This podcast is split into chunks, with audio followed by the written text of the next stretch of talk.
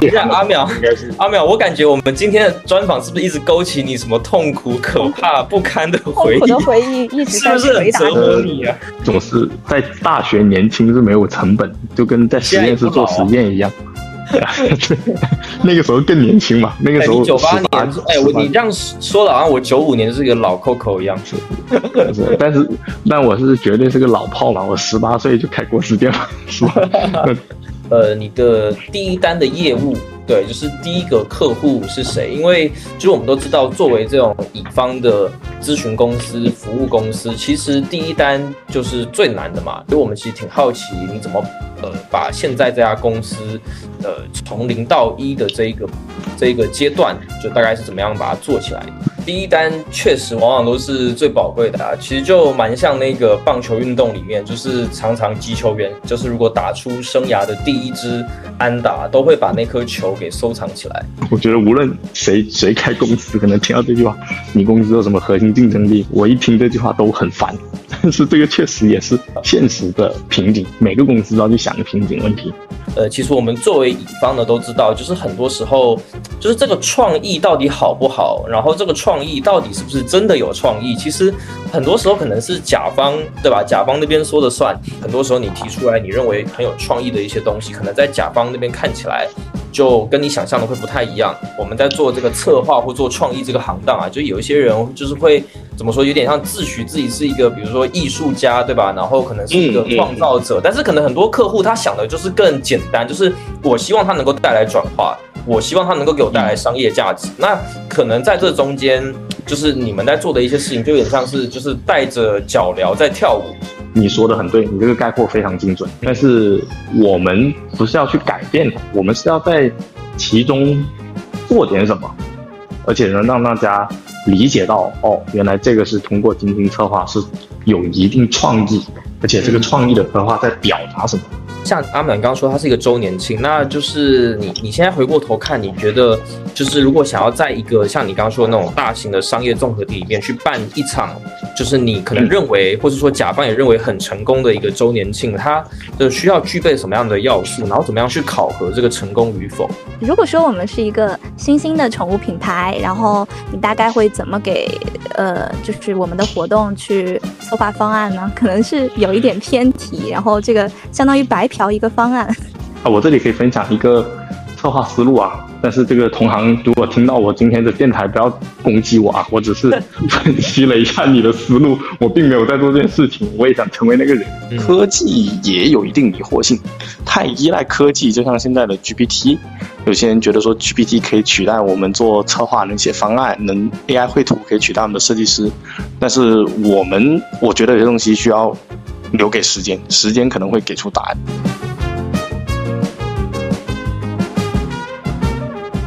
Hello，大家好，欢迎收听星球小趋势研究所。今天在新兴人类这档栏目，一样啊，就是邀请了我一位正在创业的朋友，他是方寸文化创意咨询深圳有限公司的联合创始人兼总经理林淼。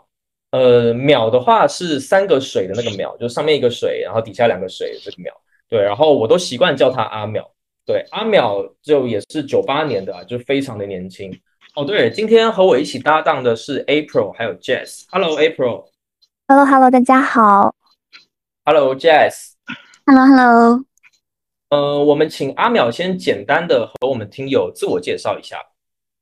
呃，Hello，大家好，我是林淼，我是九八年的，来自深圳职业技术学院的，学文化创意策划的，我叫林淼。我觉得在我们就是呃正式的去进入这个正题之前啊，就是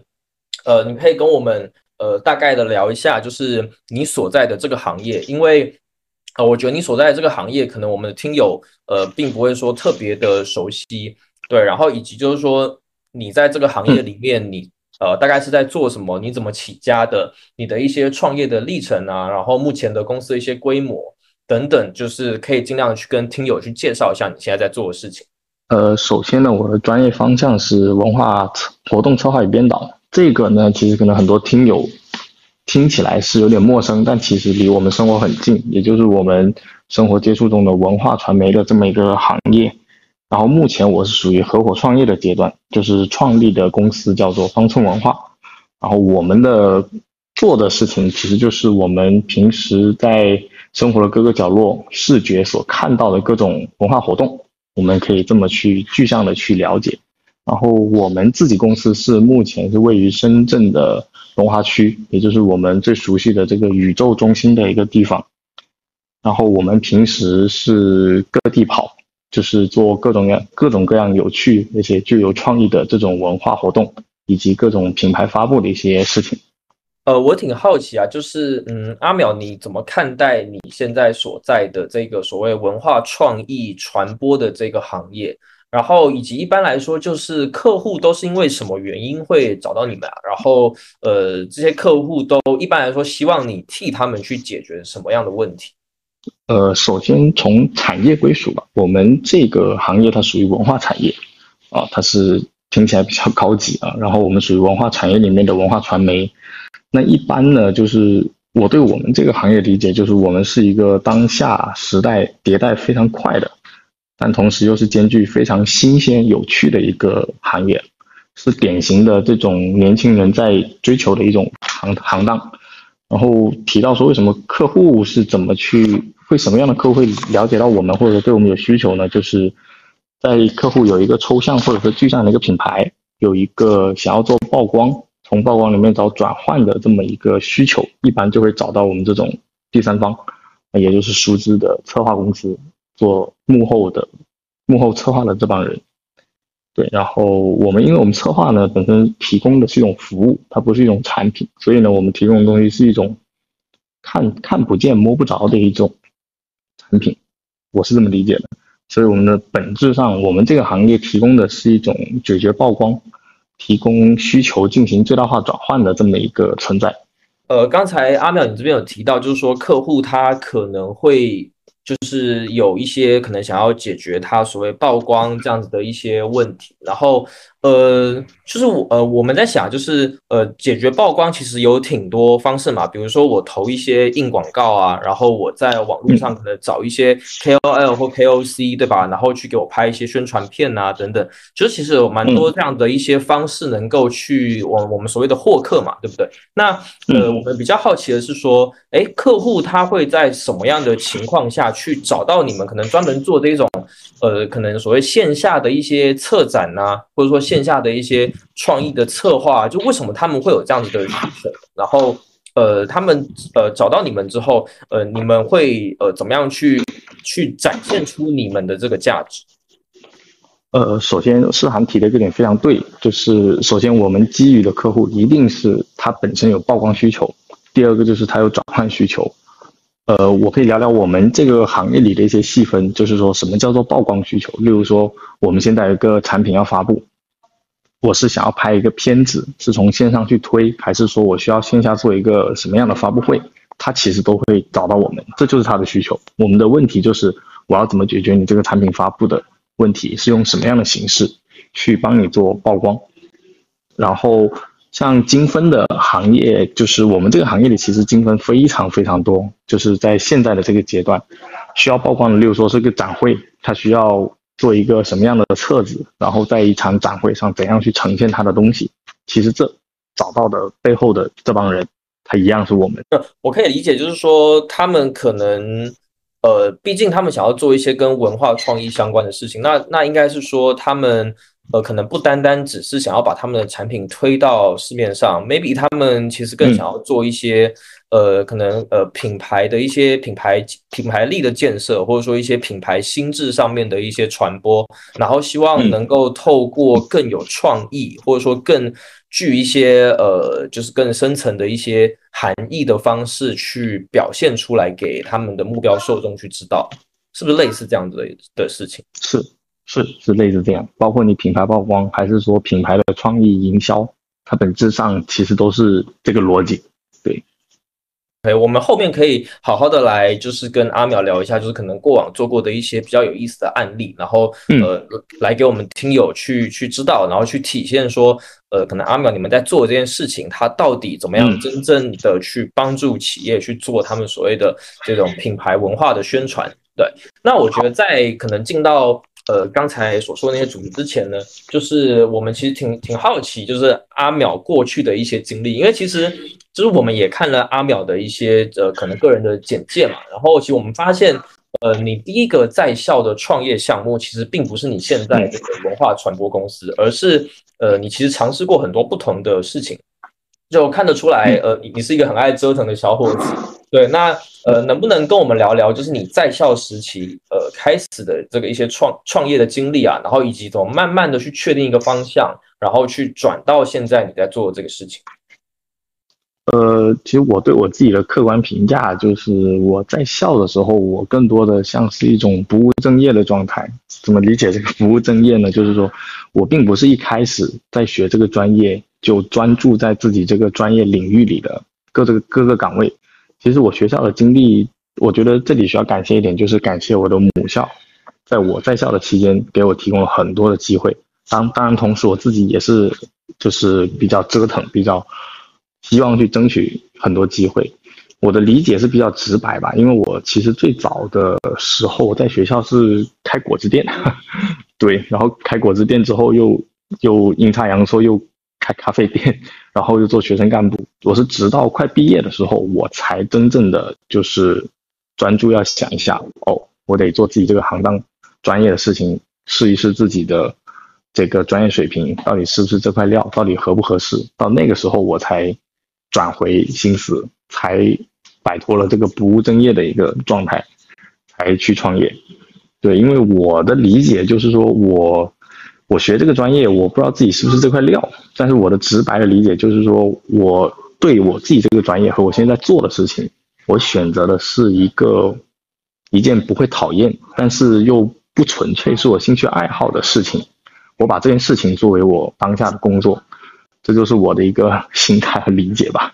就我们很好奇，就是你当时呃在校的时候，就是你做过很多项目嘛，就比如说包括你刚刚说开了一个就是果汁店叫果客，对，客是客人的客嘛，果客。然后其实你还做了一些，就比如说什么自动贩卖校园自动贩卖机啊，叫做 i insight，然后还有一些比如说什么婴幼，就是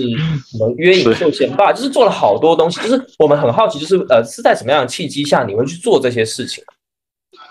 呃，首先第一个契机就是我刚提到我的母校给我的机会，因为那个时候我们学校有足够的一些场地，就是阴差阳错的一些空地，然后学学校或者学院的领导他希望就是说，在有场地的条件下，学校也愿意投入一些适量的资金和资源来做支持，但但我们学校是鼓励学生来创业，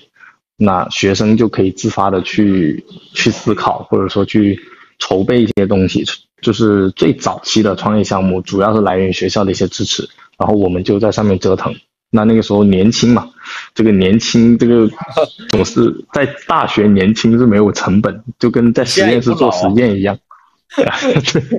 那个时候更年轻嘛，那个时候九八年，哎，我你这样说的，好像我九五年是一个老 Coco 一样。是，是但是，但我是绝对是个老炮嘛，我十八岁就开果汁店了，是吧？这个这个就已经在榨果汁了嘛。那这是一个契机，就是学校本身有这样的支持、条件支持和配套支持，那成本又很低的情况下，我们去试错，所以做了果汁店，做了咖啡店。其实这个这种契机是一样的。然后第二个契机就是，其实跟一个就是趋势有关，就是在早些年的时候，国家非常的鼓励这种创新创业、万众创新、大众创业的这种趋势下，我们学校的配套也很充足，而且更加的支持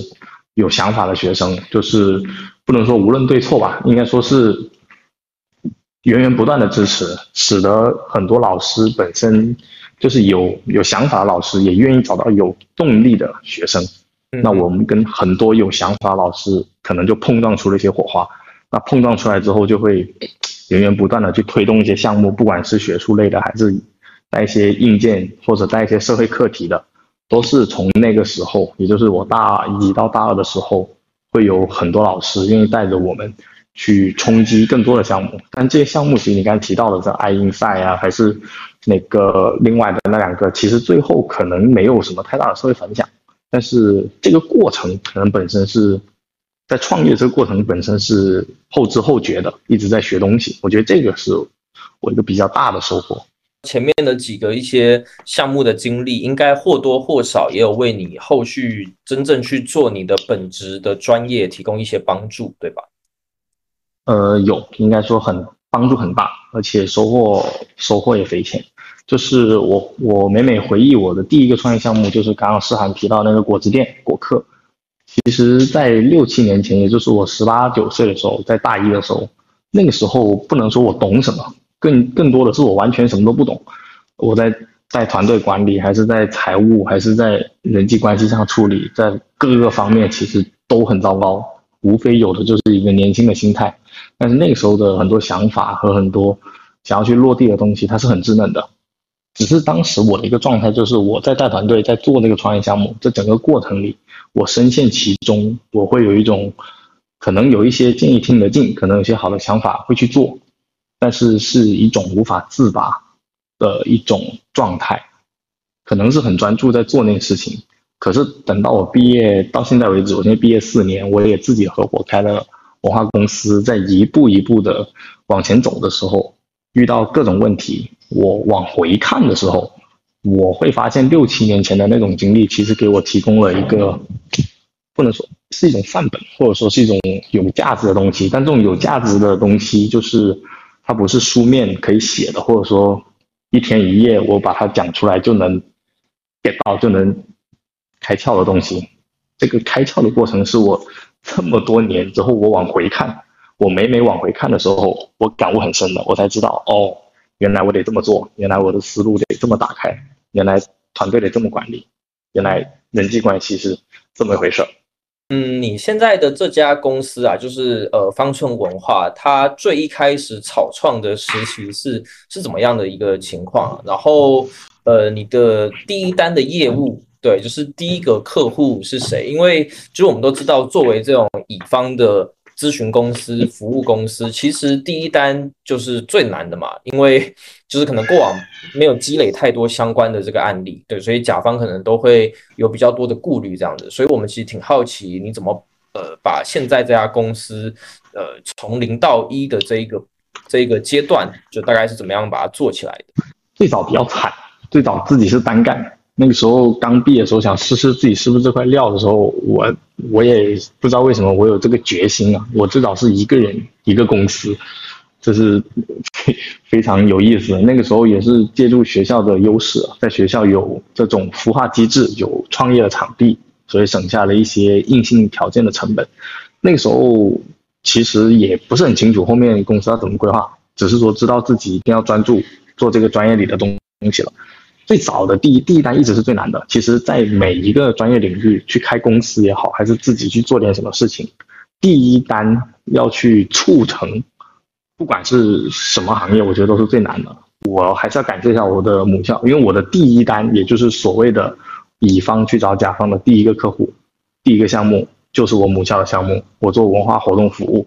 帮母校去做这种助理岗位，或者说是去做这种。文化活动的策划，我参与到了那个学校文化活动的策划里面，拿到了这个第一单。之后就是第一单之后，我们可能我可能更多做的就是说我怎么去把我这个第一单的影响力，或者说把我这个第一单的这种所谓创意的一个包装。之后我慢慢的就是在母校的其他角落，还有在外面的其他场景，我开始去实践这个第一单给我的这个经验，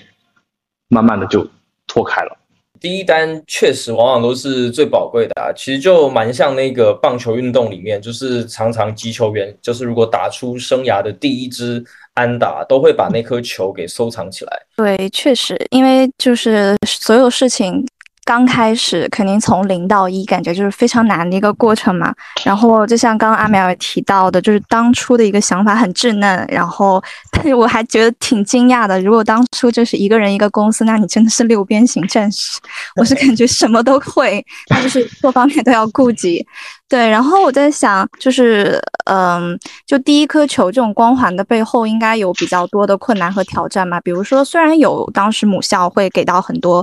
呃，支持和帮助啊，然后包括有孵化的老师可以提供一些支持，但毕竟一个人一个团队，你当时应该是有遇到不少 困难挑战吧？那这方面的话，阿妙能不能跟我们分享一下呢？期待一个励志创业故事。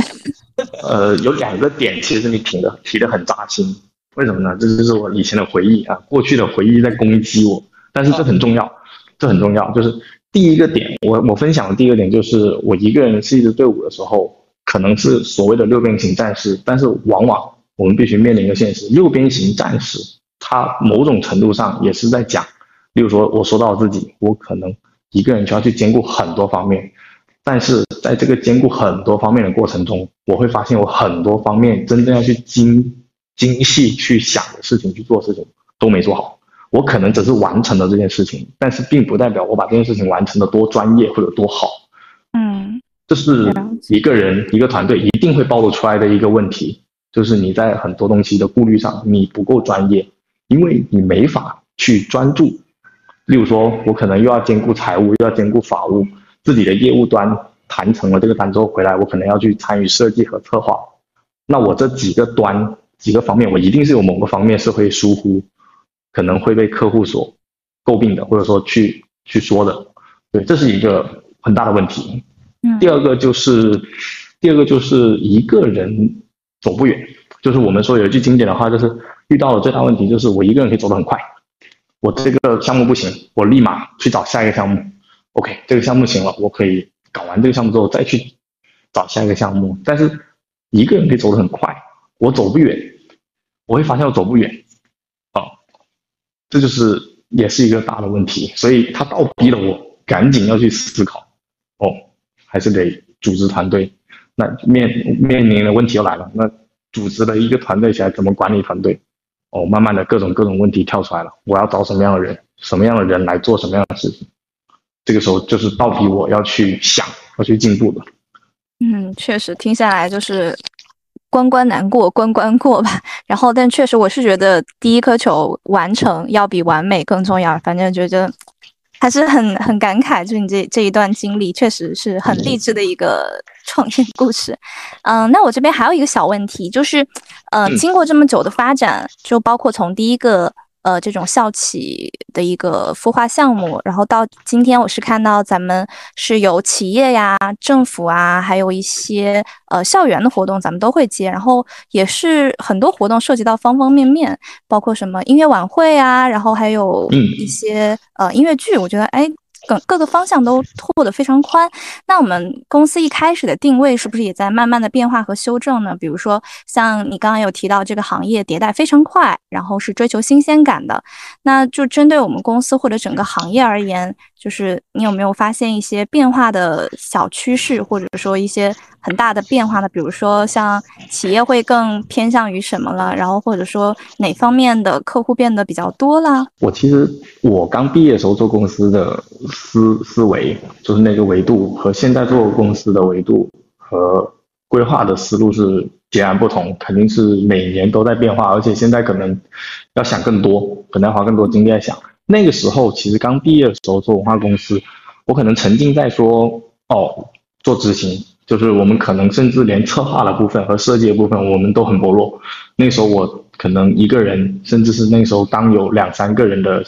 刚起步的时候，我可能很多东西就想着说我们需要去把执行做好，我们甚至接一些非常底层的一些。东西，甚至就是帮别人的活动，别人策划好的东西，我们去执行。那个时候，我可能觉得说，我拿到收益了，我会很开心，沉浸在里面。其实我知道，公司做了一年、半年多快一年的时候，我就意识到不对了，因为很快我们就来到一个被动和瓶颈，公司会来到一个非常尴尬的瓶颈期。而后面我就慢慢研究，我就我就。跟我公司的人也商量，我说我得跳出来，我得赶紧去思考我们公司的一些定位上的东西了，就是慢慢的从执行跳出来，我们也要学会怎么去做策划，学会怎么做策划，怎么做专业的策划之后，学会怎么去挖掘创意，找到营销点，找到曝光，找到做每一个客户曝光后面的转换的点，我们才能把公司做大，才能找到这个核心竞争力，就是我们说。做公司做公司，老是要核心竞争力。这句话我听了其实挺烦的，但是这句话确实是要去想的。我觉得无论谁谁开公司，可能听到这句话，你公司有什么核心竞争力，我一听这句话都很烦。但是这个确实也是现实的瓶颈，每个公司都要去想的瓶颈问题。对，然后到现现在我研究的，像刚刚那个你提的那个趋势，其实过去那个时候的趋势是很乱、很混沌，就基本是你在策划公司里面做啥的都有，就是但是都能存活。而现在呢，已经不是这样了，而且那个时候是大包干的。我我个人认为那个时候是大包干，就是哪家公司能做的东西更多，那可能这家公司它就有竞争力。我个人觉得它就有一定一定的竞争力，它能活。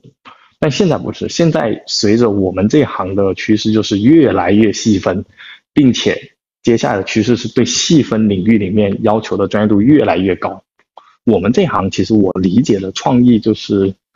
它的就是各种各样的策划形式和落地形式，线上也好，线下也好，一些线上的技术也好，线下技术也好，谁去把它做成有效整合，做一些大家眼前一亮，但是似曾相识的东西，就客户就会有客户为他买单。但是过去的趋势就是，并不是这样，过去的趋势可能没这么精分，就是反正谁能把这些都做了，谁就做了。过去的趋势可能对创意和对精分并没有那么。高的要求，但现在一定是这样的趋势。我我是个人是觉得这是这几年这行业差距很大的一个地方。了解，就感觉过去像那种流水线，然后就是把一个包，然后丢给客户，然后他想干一个这个事情，那我们这个包全部给你解决掉，就解决结束了。但现在好像更加强调的是这种整合啊，包括创意组合，然后咱们要在每个小领域也要做到很专业化，然后主要是让人眼前一亮，就更加觉得，呃，策划就像你刚刚也提到的，就是不能光做执行吧，策划确实是一个核心竞争力这种感觉。是，还有一个点就是我补充一个点，就是过去的客户，我个人认为啊，不管是政府类的、学校类的，还是商业类的，我们各种场景的策划可能没有那么深的认知。但当现在这些文化行业里面出现精分，而且精分的越来越有有一些专业度的公司出来了之后，客户的认知在改变，所以他也倒逼了我们这些精分的。策划公司，所谓的专业策划公司也需要给一些不同的东西，这是挑战，这是挑战，而不是像过去一样，反正完成就行了。创不创意，其实客户本身那个认知也在那里，那完成了就 OK 了，就下一个了。但现在的可能认知上来了，认知不同了，那么他对于第三方的要求也不同了。我觉得区别还是有的，就是这几年给我感觉下来。我一直很好奇一个问题，就是因为刚才你提到就是所谓的创意的这个部分，对吗？然后呃，其实我们作为乙方的都知道，就是很多时候就是这个创意到底好不好，然后这个创意到底是不是真的有创意，其实很多时候可能是甲方对吧？甲方那边说的算。那我就蛮好奇，就是说呃，你你感觉到是现在甲方他们对于创意这件事情是更有认知的，对吧？那呃，这个认知的差异是在什么地方？以及就是呃，你你这边会不会就是会觉得说，就是哎，很多时候你提出来你认为很有创意的一些东西，可能在甲方那边看起来就跟你想象的会不太一样。然后你们可能对于创意的认知，它并不是在同一个维度。我打一个很简单的比方，就是可能有一些。呃，广告公司他们会觉得说，这个东西它可以呃去评选一些可能广告的奖杯，就表示它有一定的创意性在里面。但是可能在客户看来就会觉得，而这个东西好像很难给我真正的营销带来一些转化，对吧？那那可能是不是它的创意性，客户就会去质疑，会不会遇到类似这样的问题？有，这很刁钻，这个问题很刁钻，但这个问题每每天就是让我们 小伙伴们掉头发的问题。这个其实还是回到那个本质问题，就是认知变了。放在四年前、五年前的全案里面，可能我们提出对设计一个奖杯来做这个颁奖，作为一个重要环节，或者说做一个证书，客户的认知里面会觉得很好，就应该这么做。但现在客户的认知可能已经不再局限于这么两三个物件这么具象的东西，甚至他们现在最难的点是什么？其实对我们这行最难的点就是具象和抽象之间怎么提炼，怎么去剥离。像我可以举一个我们最近的例子，就是我们在策划一场开业，一个企业的开业，但是因为这个企业它足够特殊，它本身不是这种公司式的写字楼这样的开业，也不是什么大集团，它是一个很好的园林的院子。那他给他策划一场策开业难不难？对我们来说不难，但是要怎么策划出专业，还要符合他的整个意境和氛围，这个东西它本身是抽象的。那难就难在我们怎么把这个抽象的东西，还要具象的能呈现在每一个来到场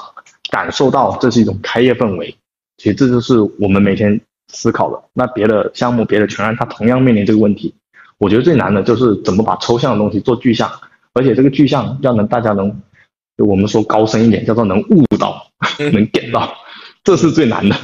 对，每天都在面临这样的问题，每天都在面临用各样的各种各样的技术去考虑这个合理性还有接受程度。对，特别是甲方爸爸们要能感受到，对吧？这也是很难的，对吧？这也是很难的。嗯，对，而且对，就是有时候我们会觉得说，就是一些，比如说我我们在做这个策划或做创意这个行当啊，就有一些人就是会怎么说，有点像自诩自己是一个，比如说艺术家，对吧？然后可能是一个创造者，但是可能很多客户他想的就是更简单，就是我希望他能够带来转化，我希望他能够给我带来商业价值。那可能在这中间，就是你们在做的一些事情，就有点像是就是带着脚镣在跳舞。对吧？类似这种感觉，会不会有这种感觉？呃，会。这个某些场景的策划，其实你说的很对，你这个概括非常精准。它某些场景的策划，其实就有点带着脚镣在在跳舞。但是我们不是要去改变它，我们是要在其中做点什么，而且能让大家理解到，哦，原来这个是通过精心策划是有一定创意，而且这个创意的策划在表达什么。这很重要，是，是我我完全可以体会，就是可能很多时候，呃，因为毕竟我们自己其实也是做一些就是品牌营销、品牌定位咨询这一块，就有时候其实我们是经过非常多深刻的思考，然后呈现出来的一个结果。但是可能就是说，在在外面的人，他可能只看到那个结果，然后他就会觉得说，嗯，这个结果其实好像想一想也知道，对吧？就是，但其实殊不知，我们其实是真经过很多调研，然后真的是去思考过方方面面所呈现出来的这个东西。我们很好奇，就是呃，一个常规的，就是或一个比较典型的这种文化创意传播的这种 case，呃，它可能要涵盖哪些部分，或是做哪些事情？就能不能请阿淼举一个你之前做过的，就是比较具有代表性的案例来跟我们分享一下？呃，首先说说我们这一行一般是怎么进行一个 case 的一个流程吧。其实可能很多行业有相通之处。首先呢，我们定位到一个客户，这个客户有一定需求，他是要做曝光的需求，还是要做转换的需求？这是第一。好，我们锁定他是一个潜在客户，那我们就跟这个潜在客户聊。第一步最重要的肯定就是沟通需求，沟通他到底是要做什么？他是要做设计，还是要做策划，还是要做一些有意思的形式？那在这个需求中间，我们要不断的用我们的专业去引导他们，讲出他们的需求。盘出他们需求背后想要透露的东西，或者想要曝光什么，想要转换转提供转换什么，或者说是要找到一个什么样的路径，这些都是我们沟通过程需要有的。那我们沟通回来之后，我们会进行一个全方位的一个系统的一个梳理，我们会梳理出他们的需求的清单，把他们的需求需求本身在第一次沟通的时候可能是个抽象的，那来到我们的第二步，我们去梳理的时候，它就要慢慢的变成具象的。我们要做什么？我们要做设计，还是要做策划？我们要做设计的哪一步？做策划的哪一步？这个时候就已经慢慢的具象出来了。这时候再通过我们专业的引入一些技术和一些参数的评估，我们慢慢的这个东西抽象的东西就一步一步的在具具象的东西出来之后，我们需要进行二次沟通。我们要确保我们评估出来的这个具象的东西是不是他们想要的和他们最终想要呈现的。如果是，那么接下来就到第三步，就是我们要去落地了。我们要分好我们的人手，规划好整个落地的周期。最后就是完整的落地，就是保证没有风险，非常稳妥，和在我们的专业的把控下去把这个项目给落地，完成一个验收，这样子，这是我们的一个四步，这是一个流程上的东西。然后第二个就是我个人印象比较深的。就是我觉得比较值得分享，是我毕业的时候还在单干状态的时候的第一个 case。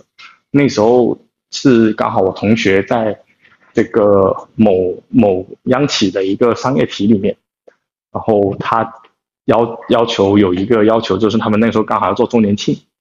那时候是我的第一个 case，啊，我印象很深，因为那个第一个 case 让我挣到了我毕业后换的第一部手机。所以我印象很深，因为这部手机，他今年可能要退役了，所以每每我拿起那部手机的时候，印象特别深。对，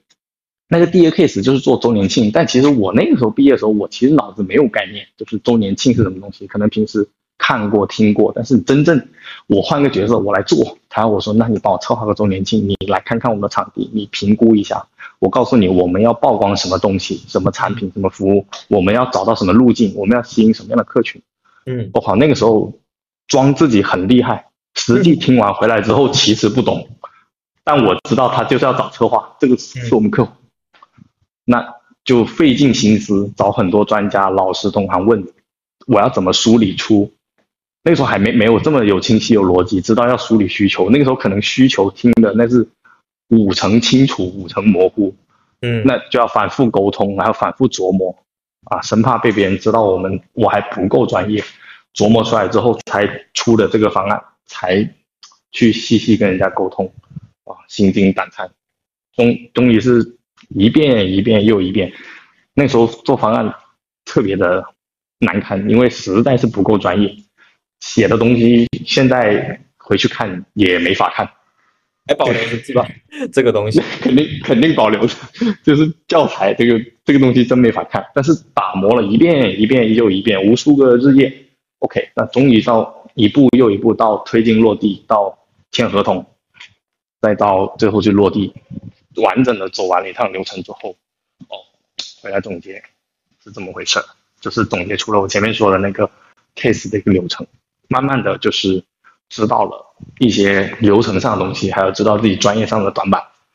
就去提炼，是这么一个过程。对，像阿满刚刚说，它是一个周年庆，那就是你你现在回过头看，你觉得就是如果想要在一个像你刚刚说的那种大型的商业综合体里面去办一场。就是你可能认为，或者说甲方也认为很成功的一个周年庆，它的需要具备什么样的要素，然后怎么样去考核这个成功与否？它需要具备要素很多，就是第一，其实我简单的涵盖一下，就是你必须你的设计和策划，还有你提出的创意概念，要本身足够的有底气、有自信。第二，就是一个评评估你专不专业，就是你提的这些点，你作为一个专业策划公司，你能不能落？你如果提的点被他攻破了，或者被他质疑了，某些点根本就没有可行性，那这个时候就不只是尴尬了，那这个时候是专业度本身有问题。嗯哼，因为我们策划其实最怕这种就是飘飘忽然，创意哇大几百万，结果里面只有十万块可以落，其他的都没法落，那客户直接就摇了摇头，我就我只能对你们这个策划摇了摇头，这是最怕的。对，这本身也。体现出你专业度不够，所以你会出现这样的，你的专业功底不够，你就会出现这样的窘境，这是一个。然后第二个呢，就是做完到底怎么算成功呢？其实对我们这行来说，我到现在为止，我们公司的文化有三个感，就是我一直提倡的，就是认同感、归属感和成就感，这三个是循序渐进的。做完一场周年庆，回到周年庆本身。我自己没把握，当我没把握的，还是尽全力的去做好这件事情之后，客户对你这个东西，觉得你这样的曝光形式，哦，周年庆做这样的一个演出，或者说做一个这样的一个产品展示，嗯，它本身还是有一定认同的，觉得说后面我们还可以什么什么模式来优化它，那客户对你有认同感的时候，这一刻其实他已经验证了是成功的。啊，第二个就是。归属感，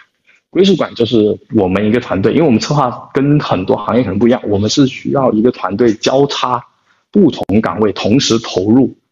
那你做完之后，整个团队其实对这个东西、对这个作品，或者说对这个那一天的一个项目落地是满意的，觉得没什么不稳妥的地方，有这种归属感，觉得大家做这个事情是比较有归属的啊，说明这个项目本身也是成功的。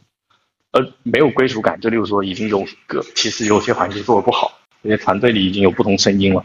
对这个东西有质疑，有不好的舆论。其实，那说明这个项目本身给大家的归属感也不够。嗯，这是一个。最后一个就是我说的成就感，就是我们这行我一直很讲究一个成就感，就是我们做一个晚会，做一个周年庆，主持一个呃导演一个论坛，最后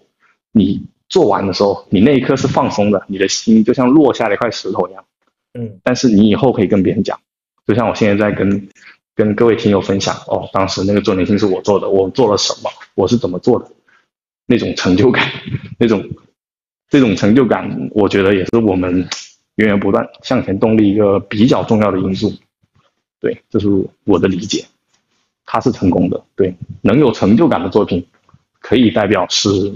成功的一种。对我刚刚听到你。嗯，就是阿淼在前期去做这个事情，我觉得就让我想到就是一句一句美国的俚语吧，就很多创业家都很喜欢用，叫 “fake it till you make it”，就是说假装强大，直到你真的强大。就是像你刚刚讲的，就是啊，虽然客户说了一堆啊，我好像就懂，他好像要让我做一个策划，然后回来自己在底下暗戳戳的反复打磨，然后但到现在回头看那那时候的经验和经历，还是给自己还有公司带来非常多的经验和就是宝贵的财富吧。我觉得还是挺激励人的。对，然后我有一个小问题，就是，嗯，因为考虑到二零二二年和二零二一年像就是新冠疫情期间嘛，然后线下活动真的减少的非常厉害，当年真的是上学就变成家里蹲大学，就是永远都出不去门。但那会儿，嗯，这种。疫情啊，然后这种不让去出门，就是线下活动减少啊。那当时公司是怎么度过这段时期呢？因为我刚当时有看到很多活动，就是很有趣，像什么云脱口秀、云团建，就那咱们公司有做这方面的活动和策划吗？其实疫情真的是灾难、噩梦，这又是一个更可怕的回忆向我们袭来。因为我们同行是真的这这一行吧。等一下，阿淼应该是阿淼，我感觉我们今天的专访是不是一直勾起你什么痛苦、可怕、不堪的回忆？痛苦的回忆一直在折磨你啊。呃，这这倒不会，我倒觉得回忆呢，你就把它当教材，对吧？反复阅读就有反复的理解，这个没什么。是，这个没。不，这这倒不会，但这几个问题都都很直击行业吧，因为就是。这些过程是足够难熬，然后过程里倒推的东西也足够的丰富和多嘛，所以我们可能可以分享更多的行业视角，或者说更多的理解吧。那可能我说的也不一定对，呃，线上肯定有啊。其实我们回归到我们主题，就是线下走不通啊，就被迫无奈得走线上。其实以前可能没思考那么多线上的东西，但是在那个时候就必须思考。你说的云脱口秀、云展会。都是从那个时候，包括很多直播带货，都是从那个时候延伸出来的。那个时候我们自己也是比较惨的状态，也是思考，也倒逼我们要去研究更多的线上技术，甚至是给客户推一些线上的方案，然后来找到一些苟活的机会。对，但现在来看，其实那不就是线上线下我们也打通了，我们也懂得了一些东西，可能在未来的场景我们运用的更加的成熟。但以前可能我们专注在研究线下，可能还忽视了。对，我就不扎心了。我们换一个话题。对，因为我们有一档，除了咱们就是一个访谈新兴人类这个小专栏之外呢，我们还有一个宠物的专栏。然后我们都知道，因为宠物经济特别在这种后疫情时代是越来越重要。嗯。然后我们也，但是我就是搜到，好像目前国内好像有。比较少，就是关于这种宠物的线下营销活动，就是就是能够去真正上升到这种宠物文化层次的，而不是那种啊，就是单纯找两只猫，然后在外面就是在那里喵喵喵的，然后吸引大家。然后那这点阿喵有什么看法吗？就是说，就是如果说我们是一个新兴的宠物品牌，然后你大概会怎么给？呃，就是我们的活动去策划方案呢，可能是有一点偏题，然后这个相当于白嫖一个方案，敲黑板。这这个倒倒倒不能这么说白嫖。我跟你说，其实你说的很对，但是你可能不在我们这个行业。你现在想要说，我用我行业视角来看看这个宠物行业，没关系。其实，在一个半月前、两个月前。啊，这么说你应该是问对人了，你就可以记一下，不一定有用。因为我们我们有我们有客户来问过，呃，有合作方他们就想要在商业体里面去落地一些宠物的赛事。在此之前，我先抛一个，我反抛一个问题吧，就是你们以前怎么看看待咱们的可爱的小猫和小狗？有没有谁可以回答一下？你们是怎么理解他们在生活中的感觉？给你们提供的是什么样的感觉？比如说，你养一只猫，养一只狗，嗯，情感连接吧，然后就像像家人和朋友一样，嗯嗯一种精神上的可能是寄托吧，特别是现在可能年轻人或者说职场上面工作压力特别大，那有个宠物的话，它可能就会提供你一些陪伴，然后精神上的慰藉。但现在我感觉，其实宠物经济越来越变成经济了，就是不再嗯是情感一样，就是那么的纯粹，它会有嗯涉及到很多的什么前嗯前台、中台、后台这些环节，嗯然后有一些盈利的呃需求在里面，对，它就更加的商业化了。我我的理解是这样子。其实你们的理解都是对的，就是你们说的理解就是很抽象。现在可怕的就是这些策划团队嗯啊，可怕的我的这些同行们啊，我不攻击任何同行，但已经出现了啊，他们很厉害，我个人觉得他们厉害，他们把抽象的做成具象的。你们可能在五年前、八年前也没想过，现在的宠物经济可以发展到可以让猫群体的猫，各种各样类型有意思的猫啊。我本身不养宠物，我可能不太理解里面的种类啊，或者是价值所在啊。但是他们是怎么策划？他们把猫都可以做成一个互动的展览，甚至是让猫和猫进入了咖啡馆，甚至是让狗或者猫有了自己的专项的赛事，并且开始在各种点位去巡巡演，或者说巡回的去展，吸引了更多更多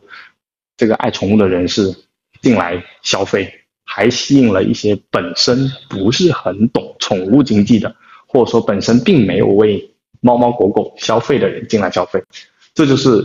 这帮可怕的策划人的背后，他们推动的这个东西在往前走。很多场景，其实你可以想象，我刚才提的只是两个场景，他可能在商场里做了一些赛事，甚至我之前我们有同行专门做了一个很成功的项目，在商场里面做移动猫咖，就做快闪，一个月网红的网红移动猫咖，他还把咖啡馆引进来了，还把这个美好的城市的某些宠物场景做成展，然后做了一个快闪的咖啡店，就是我们的一个模式。我可以啊，我这里可以分享一个策划思路啊，但是这个同行如果听到我今天的电台，不要攻击我啊，我只是分析了一下你的思路，我并没有在做这件事情，我也想成为那个人。他的思路很有意思，就是展览大家看嘛？就平时嗯，看对呀，好然后猫大家吸吗？吸吸到爆，好，咖你上班的时候咖啡你喝吗？喝到爽，喝到爽。他把这三者结合到了一个场景里，让你同时消费，可怕吗？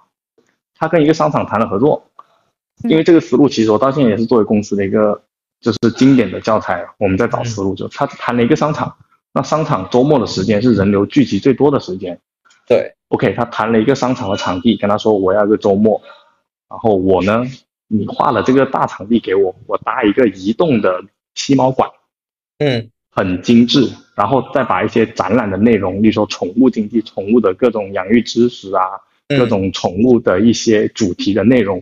做成了这个馆，做成了这个展览馆本身。呃，第二个第二件事情就是他搭好了，好，他现在搭好这个主题展览馆了，他怎么做？他不卖票，要来商场逛逛逛街的人，你被这个东西一下子所吸引了，你可能会想，哦，要花钱，想让我买票，或者说我假如说我是一个喜欢宠物的人，我可能会买张票去看一看，但他打破了这个消费逻辑，我不卖票，那这样的话，是不是不喜欢不喜欢宠物的，你是不是也跟我有一个大大的问号？他不卖票，他搞这个他怎么收益？他在这个展览馆的门口做了一个快速搭建的咖啡店，哦，那他又吸引了一波这个平时我们见过咖啡店肯定都不是太移动式的，可能都是路边点的。嗯那他在猫的馆前面做了咖啡店，他打打出了他的品牌的招式，就是你们喜欢喝咖啡、喜欢撸吸猫的，或者喜欢看展的，都只要通过买一杯咖啡，你就可以获得一个小时或两个小时，可以进去这个猫馆里任意的吸猫和猫拍照。他在商场里面很成功，因为他后面呢，他把流量做得非常大，而且他在很多场都落了，都用这个策划的思路和模式去落。他可怕的地方就是在于他整合了很多我们平时的消费习惯。你可能觉得说这个东西不可怕，但当你到去到现场的时候，你就会发现它的可怕之处，就是它能把有兴趣消费的人、没兴趣消费的人都促成消费。也完成了商场的一个流量的一个最大化曝光，因为所有人都会为这个东西去打卡去吸引，那这就同时又完成了甲方，就他又挣了甲方的钱，还挣了乙方的钱，很可怕。好牛啊！嗯，这就是很可怕，就是因为商场是甲方，你给我这么好的一个 case idea，我你帮我吸引了这么多流量，我本身要为你付费，他又同时搭建了一个。爱猫爱狗的，他是移动猫咖嘛？那他又搭建了这么一个爱猫的一个平台，那他是不是拿着这个流量，这个用别人给他付费的这个流量，他可能还可以再二次消费，然后同时来引进咖啡馆。我后面还专门去问一下他，他还他还收了这个 to C 端的钱。我有流量，你要来我这咖啡店，你要给我钱。嗯嗯，啊，然后我来卖票，我来我来卖票，票的钱。当然是我的钱，因为你已经挣了咖啡的钱。哇，可怕的商业逻辑，对，可怕的商业逻辑，确实不错，确实，嗯，对，它相当于它不止双赢，它这个可怕的策划模式就是它可以三赢，甚至不止，因为搭建展览馆的哦，搭建展览馆的是他来付费的，他其实拿了甲方的钱去付费的，而他在中间做这个平台，他基本没有成本，他用概念挣钱。很可怕，所以搭建场馆也是甲方给他的钱，然后里面的那些宠物也都是就甲方付的钱，然后他不仅能收甲方给他的策划费，他还能收咖啡钱。对，就把创意整合起来，然后就真的是坐收渔翁之利那味道。对这个模式，我觉得可以探讨，可以深入探讨，但是我们可能今天 时间有限，就不用深探。但是他他是提供了一个很可怕的一个策划的一个思路，就是怎么整合。就像我刚刚前面问的问题，就是他他能把这些我们说不相关的，你看你也喝咖啡，我也喝咖啡，你也吸猫，他也吸猫，你也逛街，他也逛街，但是他居然能把这个场景搭搭建起来，而且联动起来，让你去给他消费，让你去为他这个场景买单。对他就是有商业头脑的策划了，对吧？对，我觉得之后对之后有机会我们可以做一个那个付费专栏，然后就让阿淼来跟我们讲一些这种东西。那个，对，这也可以，因为我我我我也需要每天去研究，或者说跟更多人，就咱更多优秀的，跟你们这些优秀人才多交流，我们才会碰撞出更有意思的策划思路。他这个思路给了我一个很大触动，就是有意思、有创意，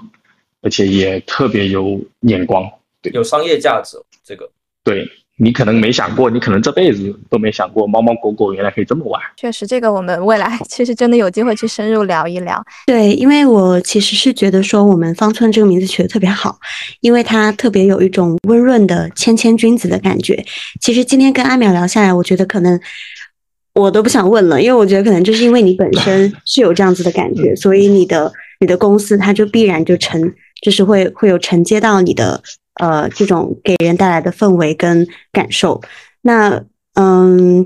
除了就是可能跟你本人比较像之外的话，方寸这个这个公司的名字，它背后还有什么深意或者说是故事吗？呃，其实很多人听到方寸两个字的理解，可能跟我最早设计的和我思考的有点不相，呃，有点误差。方寸呢，其实在古话里，就是我们说古语里，它其实是一个无限大的概念。我心里想表达的，而不是说。只有一丢丢或者某一块儿，啊，可能很多人的理解在这里有一个偏差。第二个就是，可能也是我自己在思考的，就是方寸之间创意无限的一个延伸，对未来的一个考虑和延伸。所以我们定的这两个字，也是方寸呢，就是希望格局打开。我们简单讲就是，对。我觉得这个名字真的起的特别好，然后因为。有一个就是这样子宏大的一个视角嘛，我其实也看到方寸他有呃操盘过很多大型的这种中国传统文化的呃创意传播项目，比如说像非遗在南山，然后一些高校的非遗微课。然后里面还有就是露出，比如说中国结呀、鱼皮纸啊、剪纸啊、植物染啊，这些其实都是我们呃，就是五千年的华夏文明它呃到今天的一个一个一个剪影。那呃，我是想问说，就是像这种大型的传播项目的话，是我们的客户他有一个特定的一个需求吗？是因为我们服务的是？政企校这样子的单位呢，还是说其实是方寸这边，呃，我们就是比如说公司的一个文化基因，或者说创始人的一个呃，比如说愿景，才会去推荐这些呃中国传统文化的这种项目的传播。呃，啊，这这个问题更更更好，我觉得为什么说更好呢？我先讲第一个，就是重校企的客户，其实大部分他给的都是一个主题方向。他其实不会去指定说要怎么做，就跟诗涵前面提的，我们是用线上的办法呢，是技术呢，还是用线下的什么样的形式去赋予这些形式、这些活动形式、这些呈现方式，其实是甲乙双方啊共同去想的。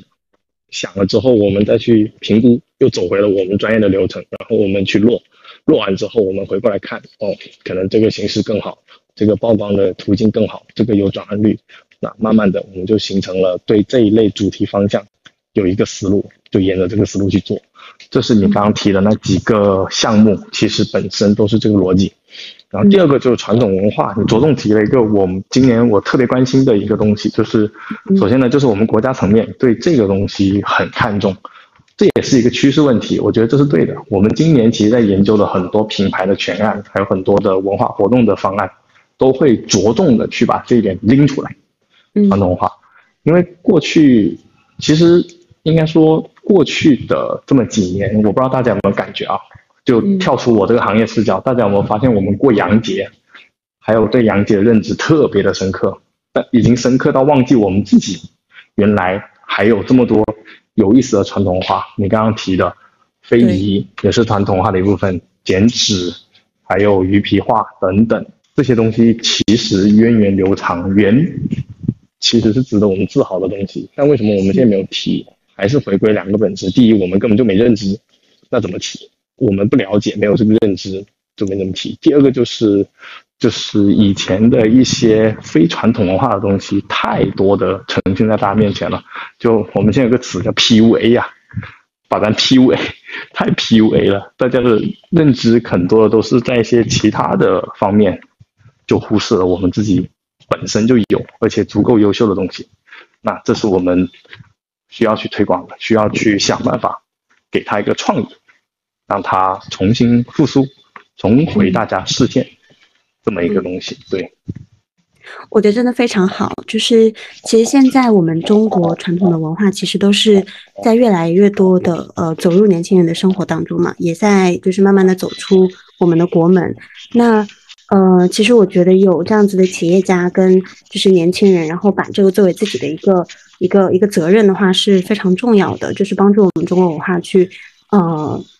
传承下去。那我想问一下，就是呃阿淼，你是怎么理解就是我们中国传统文化的一个创意传播呢？我觉得这个课题其实可以拆分开来去讲，比如说呃拆分成，首先是我们中国传统文化的。这样子的一个理解，你对他的一个理解，然后对于就是基于这个传统文化它的一个创意的理解，以及说我们怎么去把这个就是呃创意去做一个呃对于年轻人的传播，或者说对于当代就是人的一个传播，他他怎么去把这件事情推展，就是开展起来？呃，我觉得提的这两个问题都挺难的，我看我能不能尝试的去回答，因为我相信。很多就哪怕深入其中做我们这个行当足够久的，可能思考这个问题都很有难度啊。就是第一个问题很难，呃，可能你上升到学术界，升升到社会问题，都都都有啊。就是怎么理解传统化这个东西，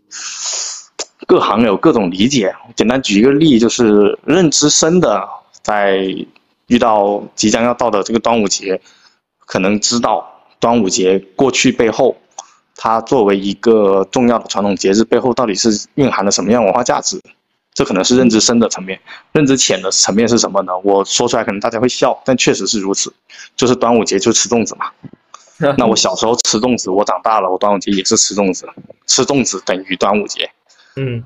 那这就是本身我们对传统文化里面传统节日认知的不够，这是可怕的。然后一代一代人都都都是这种认知，那就变得都很可怕。嗯对，对，确实这可能有点好笑，但你会发现身边不乏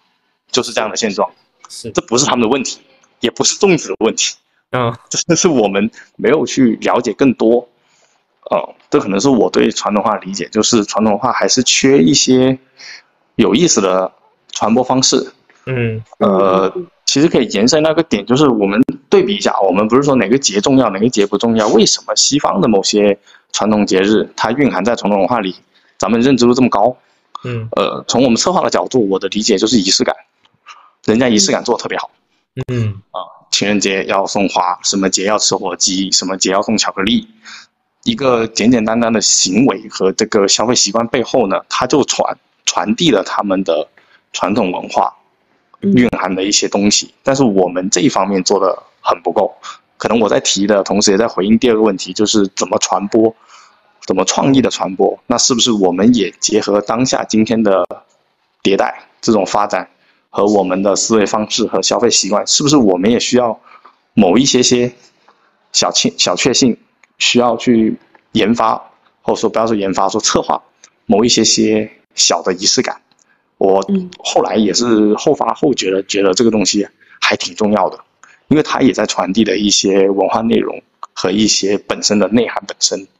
我觉得这很重要。对，嗯，我觉得刚刚阿淼说的我非常的认同，就呃让我想起来了，我们去对比，比如说呃中国的一些影视的文化跟国外的影视的文化，其实像圣诞节，然后像呃万圣节这种，就是他们西方的传统节日的话，其实是非常高概率的出现在就是一些影视的。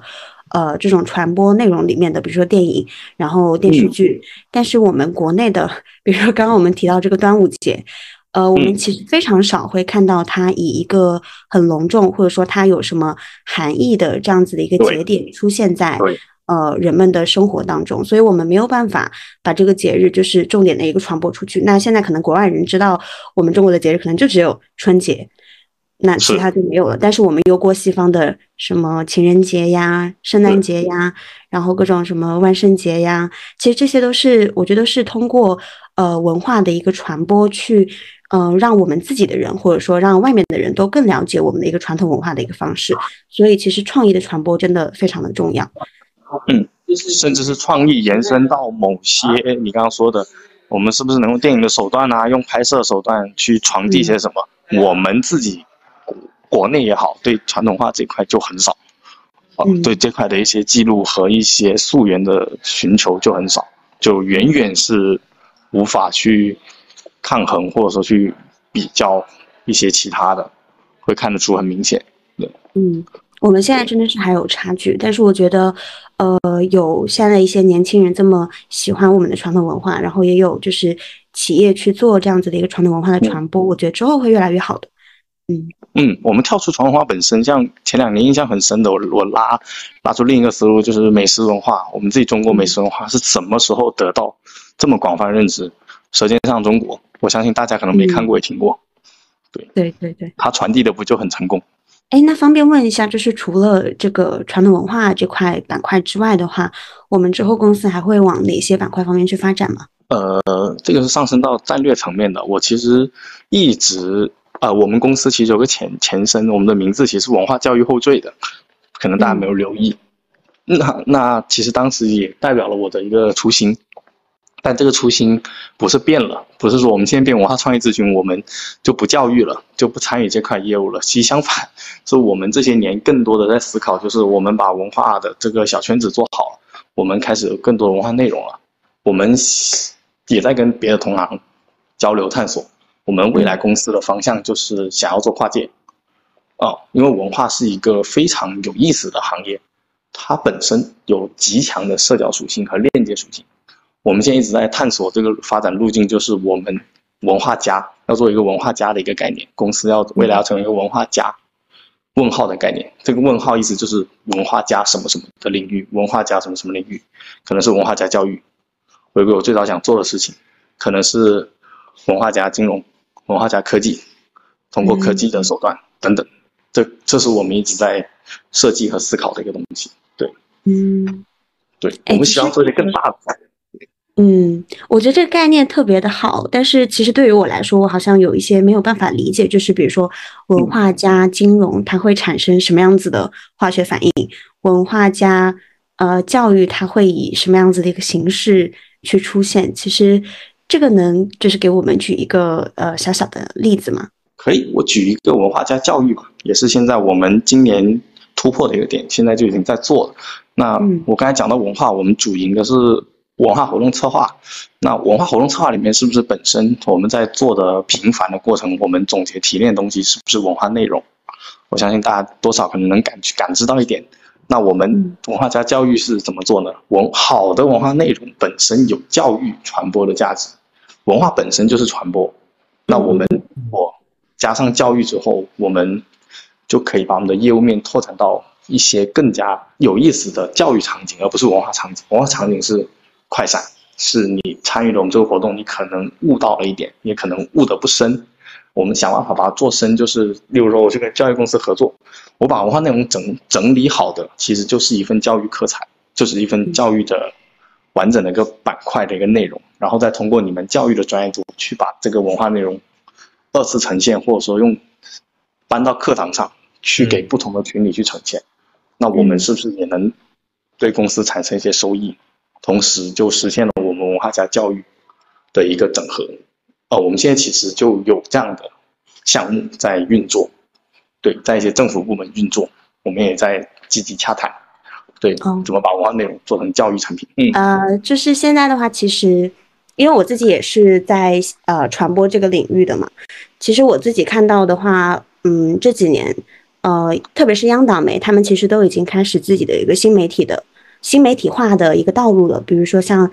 央视新闻啊、人民日报啊，他们都陆续的在这。呃，比如说，呃，大众的主流的这些社交媒体平台上面开了自己的一个官方账号，什么抖音号啊、微博号啊，然后还有央视的主持人他们去下场嗯做直播带货呀，然后还有甚至是现在各地的一个旅游局长，他们都自己纷纷把自己 IP 化，比如说做个变装视频，前一秒是在开大会的，然后下一秒就在。呃，马背上，然后穿着他们的民族服饰，嗯然后变成是就是鲜衣怒马的那种感觉。其实我觉得现在，呃，就虽然说是原来的一些给我们比较有距离感的，就是政府单位，他们都纷纷的，呃，更响应说年轻人的一个社交的使用的一个习惯，然后也开始去新媒体化。那，呃，我们现在去服务像这种政企高校的一个单位的时候，会不会有一些呃区别于之前的，就是这种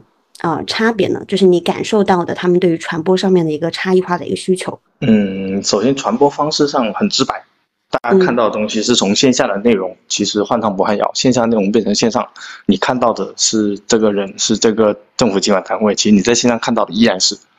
这个这些馊主意呢。这这个趋势呢，其实是给了文化公司一些突围的机会，一些收益点。但是呢，这些背后我说它的本质是换汤不换药，还是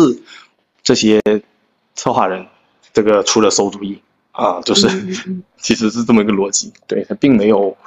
产，它只它看似在线上产生了更多共鸣，它其实只是形式上变了。啊、以前我们是线下活动做一个发布，领导排排坐，发布一个东西，现在呢变成了一个线上，他领导一样是在镜头上排排坐，包括你刚刚讲的所有的这种特效啊、动画啊，通过影视技术去呈现的东西，它背后离不开的还是这些，就是这些策划的这些运营，它只是通过了某些技术手段去改变的。那未来呢？技术是会，技术和内容都是会不断迭代。那谁能领跑内容加技术的更多的组合，可能这个行业里的这个公司就会又有新的突围和突破。对我是这么理解的。对，嗯嗯嗯嗯，其实它是就是以原来的这种形式，然后通过不同的传播的载体，去触达到就可能还是同一批人，或者说更大的一个人群，只不过是突破了原来线下的这种呃流量的一个限制，用互联网的这种流量去加成了这些活动的一个传播。对，其实终究没变，因为终究是在为这个内容付付费。可能现在多了一环，就是你除了让内内容付费，更多的收益点就在于你现在还为我这个技术付费。刚才阿淼其实就是你有提到，呃。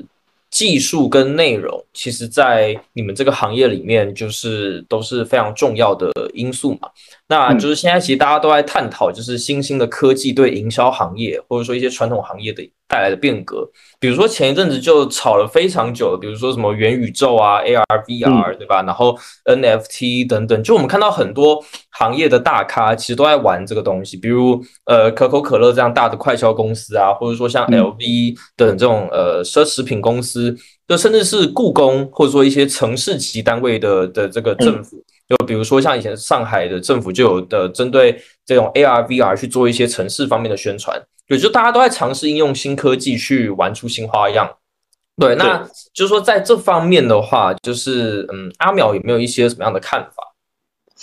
呃，你刚提了几个东西，其实是我个人觉得又是回到我我的理解，就抽象概念，像元宇宙，其实也不是说没有客群找到我们，我们也努努力的在。就是把这个抽象概念剥离出来，是不是做一些有效的传播？后面我发现我们可能可能自己本身水平有限，有些东西我们开始驾驭不了，而且有些东西随着时间，可能慢慢大家会看到真相了。我就是不管是哪个行业进入了这个这个哪个行业大佬进入了这个圈子，你会发现很多概念，它有有它很很难实现的点，呃，就是付出了不少成本和代价之后，并没发现它并没有突围。呃，我不针对讲哪个概念，但是给我的感觉是这样，所以不盲目。我个人觉得不盲目，科技也有一定迷惑性，太依赖科技，就像现在的 GPT，有些人觉得说 GPT 可以取代我们做策划，能写方案，能 AI 绘图可以取代我们的设计师，但是我们我觉得有些东西需要留给时间，时间可能会给出答案，它到底能不能取代，能取代多少，现在还不好下定义。我是一个比较 理性的人，对，呃。我们必须要明确一个点，这些背后都是人发明的啊，他们不是自发的出来的。所以我们要不要焦虑？我觉得要焦虑。我自己每天也焦虑，焦虑哪一天就取代我了，甚至哪一天他们都能做导演了，是吧？机器人做导演了，智能导演会不会有这种可能？可能有，但是焦虑是没没啥用。我个人觉得，对，其实运用智能技术。是不是我们要换一个思路，就是想，就是说，它可能可以取代我们某些做策划、做设计工具化的部分，但是我们它能解决我们工具化的部分，那我们是不是跳出来想，我们有更多的时间去思考原创性的东西？像刚刚前面讲的，要做一些更有意思的传统文化，我们是不是有更多的精力思考一些形式上的，或者说是一些其他技术方面能去突破的？有工有这种工具化、智能化的东西，它是不是哎某种层面上也在分担我们的工作压力？我觉得是有的。那从分担工作压力的角度，我们换一个心态讲，那不就是不应该焦虑吗？这是一点。我觉得可能职业生涯的路上，每一个岗位都会遇到这种被智能取代的焦虑。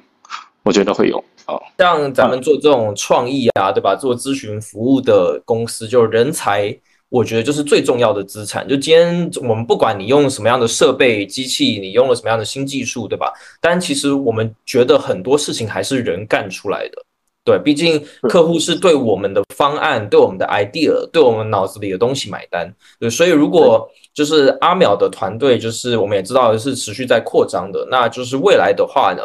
你觉得会希望是怎么样的人才能够加入你们？啊，我们倒倒是最近确实是是迫切的。在搜寻人才啊，掘地三尺。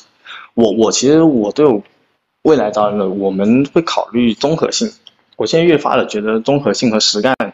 就是我们说的实干，其实就执行力啊很重要。我后面发现，就是综合性真正对得上综合性能力的这个人才，其实很少哦，很多都是精分的技术出来的领域人才。但他在综合方面其实比较糟糕。什么叫综合性？就是他的沟通比较糟糕，他的组织统筹能力比较糟糕。嗯，他哪怕带着极强的学历或者极极有高深的技术进来，一旦进入团队协作和交叉的时候，在运作项目的时候，表现的其实往往不如意。这也是我，当然不是不是说这个好这个不好，同时兼具很很重要。但是我后面发现，我们这行其实对综合属性的这个人会更有需要，对，而且会更吃香。今天真的和阿淼聊得非常的开心，就我总觉得还有好多可以就是在更深入的去聊一点。我觉得就后面如果阿淼有时间的话，我们可以再可能针对其他的一些特别的主题，我们去深入的探讨。对，然后就我感觉，其实，呃，做策划这一行确实特别的辛苦啊，然后也需要有无限的精力跟热忱，才能够做得长久。那就我们我们三个人都是祝福阿淼能够把这个事业做大做强，然后能够让所谓中国传统文化它更有传播力，更有影响力。对，那听友们如果对阿淼在做的事情啊感兴趣，呃，不妨也可以联系一下他去聊一聊，或者在我们节目下方留言跟我们互动。那呃，诚挚邀请我们的听友关注播客星球小趋势研究所，也感谢阿淼。那我们就下期见啦，拜拜，拜拜，拜拜，谢谢，拜。